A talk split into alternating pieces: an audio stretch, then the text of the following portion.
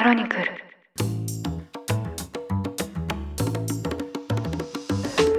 おはようございます。2023年5月11日木曜日ニュースコネクトあなたと経済をつなぐ5分間パーソナリティの新井里奈です。この番組では1日1つ5分間で世界のメガトレンドがわかるニュースを解説していきます。朝の支度や散歩通勤家事の時間などにお聞きいただけると嬉しいです。ゴールデンウィーク明けまして数日連休明けのイレギュラー対応が続いているという方もまだ多くいらっしゃるかもしれません。我が家では子どもの風邪というイレギュラー対応が今週続いておりまして幼稚園をお休みしている中でどう仕事を進めるかいろいろと試行錯誤をしております。LINE 電話で両親を召喚してみたり新しいおもちゃを出してみたりするんですがやはりですねテレビの力というのもすごいですよね。まあ、私も音声の原稿を書くというようなちょっとまとまった時間が欲しい時やはりお世話になっています。幸い娘の体調もすでに様子見でお休みというような段階に来ているので我が家のルーティンに戻れる日も近いと願っております。さて今日はアメリカです。イレギュラーなのかもはやルーティンとなっているのか財務状況に関するこちらのニュース取り上げます。アメリカでは政府のデフォルト回避のための協議が行われましたが、具体的な進展が見られませんでした。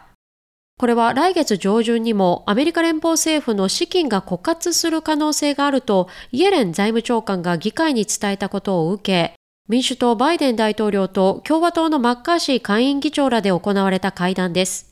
中ではバイデン政権が政府が借金できる上限、いわゆる債務上限の引き上げへの協力を要請したとみられていますが、マッカーシー議長はもともと短期的な債務上限延長には反対の姿勢を示していました。会談後の記者会見では、上限の引き上げには財政支出の削減が必要だとマッカーシー氏は述べ、話し合いは平行線になったことが報じられています。ただ、今回イエレン長官が議会に伝えた内容には、デフォルトに陥る可能性のあるという、いわゆる X デーは、早ければ来月6月1日にも訪れる可能性があるとして、早急な解決が求められている状況です。では仮にもし、アメリカ政府が債務不履行、いわゆるデフォルト状態に陥るとどうなるのか。例えば、公務員への給与や社会保障などの支払いのための資金が借りられない可能性が出てくるほか、金融市場にも波及し、アメリカの信用格付けにも悪影響が及ぶと指摘されています。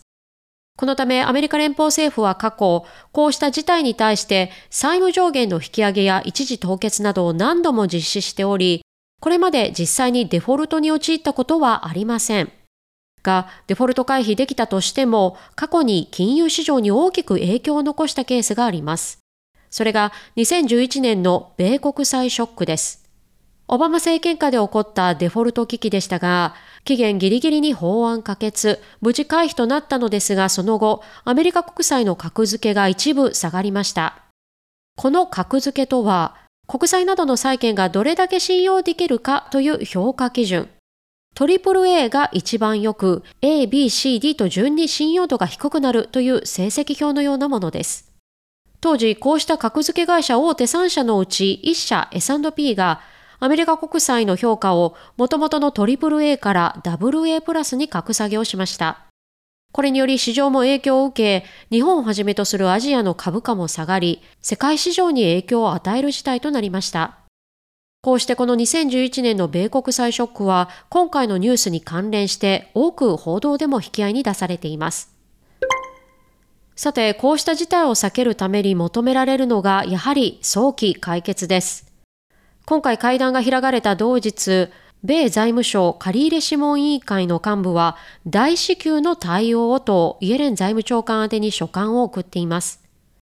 長引く交渉の短期的影響は高くつく。デフォルトによる長期的影響は想像を絶するとあったそうです。ただ、こうした交渉が進展しない理由の一つに、昨年のアメリカ中間選挙で起こったねじれ議会も背景にあるとされています。こうした債務条件の引き上げ法案も上院、下院、両院で可決しなければいけません。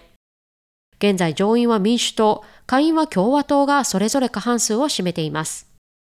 また、下院議長選出の際は、共和党内でも票が割れ、15回の投票の上にマッカーシー議員が選出されたという経緯もあり、党内での足並みが揃うのかという点も報じられているところです。そして仮にデフォルトになった場合でも、アメリカの場合、テクニカルデフォルト、資金面では支払い能力があるのに、返済条件等による債務不履行であることから、その期間が短期間であれば、格付け大手のムーディーズ・インベスターズサービスは小幅な格下げにとどまるという見解も出しているそうです。いずれにしても短期間でどう解決につなげるのか、そこがここから約3週間と迫った期限までの大きなポイントとなりそうです。ということで今回はアメリカで起こっているデフォルト回避に向けた会談を取り上げました。本編で出てきた格付け、投資をされる方は馴染みのある用語かもしれません。ちなみに今回世界の格付けというのも見てみました。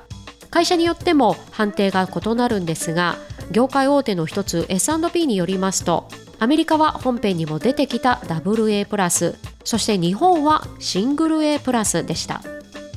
ニュースコネクトお相手は新井里奈でした番組への感想はカタカナでハッシュタグニュースコネクトとつけてツイッターに投稿くださいもしこの番組が気に入っていただけましたらぜひフォローいただけると嬉しいです。それでは良い一日をお過ごしください。